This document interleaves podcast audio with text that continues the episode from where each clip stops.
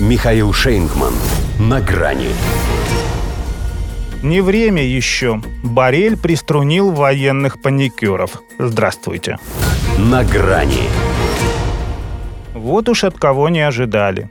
Великий тупой Евросоюза явил признаки благоразумия и хоть один умный вещь сказал. Говорят, конечно, что раз в год и палка стреляет. Но стреляет – это же дубина Таиросовая, наоборот, на предохранитель себя поставила. Не надо предвосхищать новых проблем. Война там, где она есть. Мы не должны гадать, что произойдет через пять лет. У нас уже достаточно работы. Осадил верховный представитель ЕС по иностранным делам и политике безопасности Жозеп Барель не по должности экзальтированных и панически впечатлительных военачальников.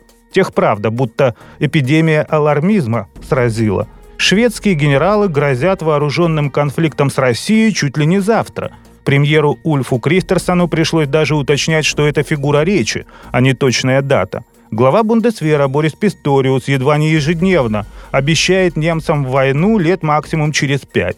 Шеф военного комитета НАТО Роб Бауэр подготовку к ней тоже называет хорошей идеей, хотя в его календаре это произойдет лет через 20. Но запастись водой, радио и фонариком на батарейках, чтобы пережить первые 36 часов, он рекомендует уже сейчас. Вот и от Бареля ожидали услышать что-то в стиле «русские придут».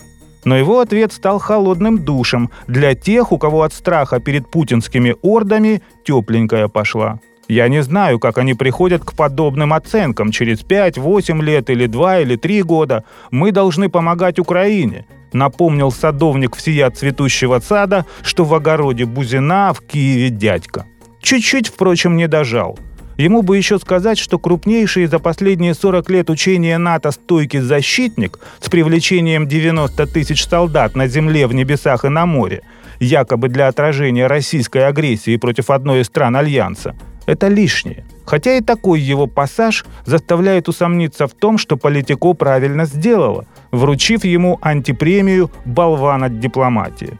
Срочно отобрать, ибо тут прям кладезь мудрости. Он же еще и провал контрнаступа признал. А это уже не просто палка-стрелялка, это палка-двустволка. Ну или те самые сломанные часы, что дважды в день показывают точное время. По Барелю для Европы еще далеко не время Че. Потому и надо как можно больше оружия вваливать в Украину, чтобы оно не наступило. Стандартным у них призывом гасить разрастание конфликта бензином все-таки напоминает Жозеп и самого себя, и причину, по которой ему досталась награда Политико. Он же и высокопоставленных паникеров приструнил не потому, что сам противник пороть горячку, а поскольку соображает, что если каждый начнет готовиться к своей войне, то все забьют на то, что воевать должны укронацисты. Вот Борелли предлагает решать проблему по мере их отступления. И старается даже не думать о том, что русские, как в марте 1944 выйдут на границу СССР и пойдут дальше. Скорее не умом, а шестым чувством и генетической памятью, понимая, что мысль материальна. Свидания. На грани с Михаилом Шейнгманом.